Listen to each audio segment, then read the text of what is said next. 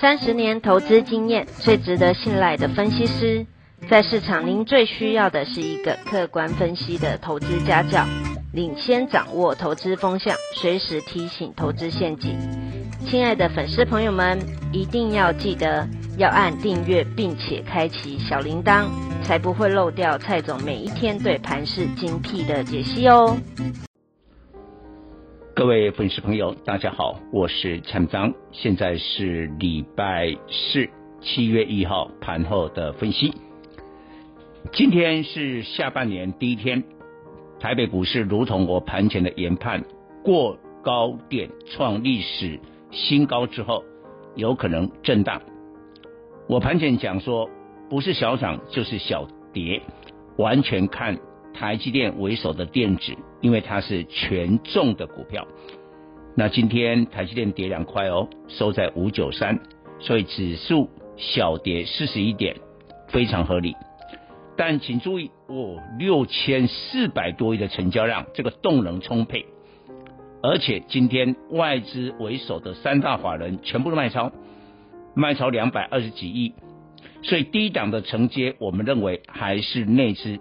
还是散户，但是散户呢，主导的盘势通常就有一个特点，起伏很大，震荡激烈，所以这个地方你的选股一定要相当的精准。我记得在之前，我就告诉大家，台湾是欧美消费的生产基地。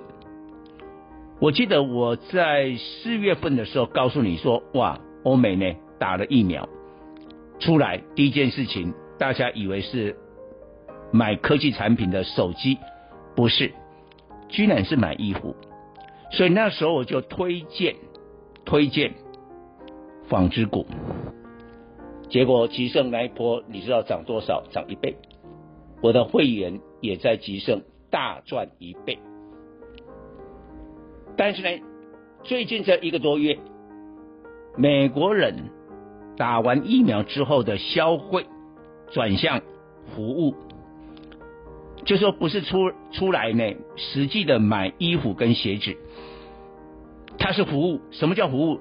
出去餐厅吃吃喝喝，然后呢，出去开车旅游，这种叫服务的需求。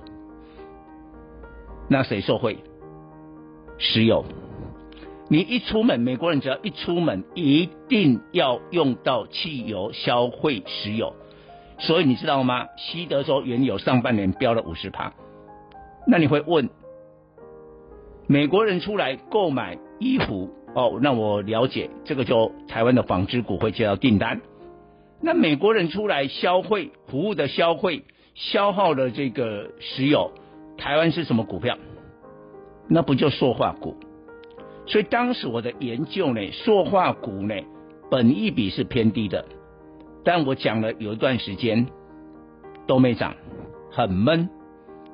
但今天我告诉你，最标的股票，今天大盘不好啊，但一共有八档塑化股啊，都是二线的啦哈，就是说不是那个一线的台塑集团，二线的有八档标出涨停，我的会员其中有三档收出涨停。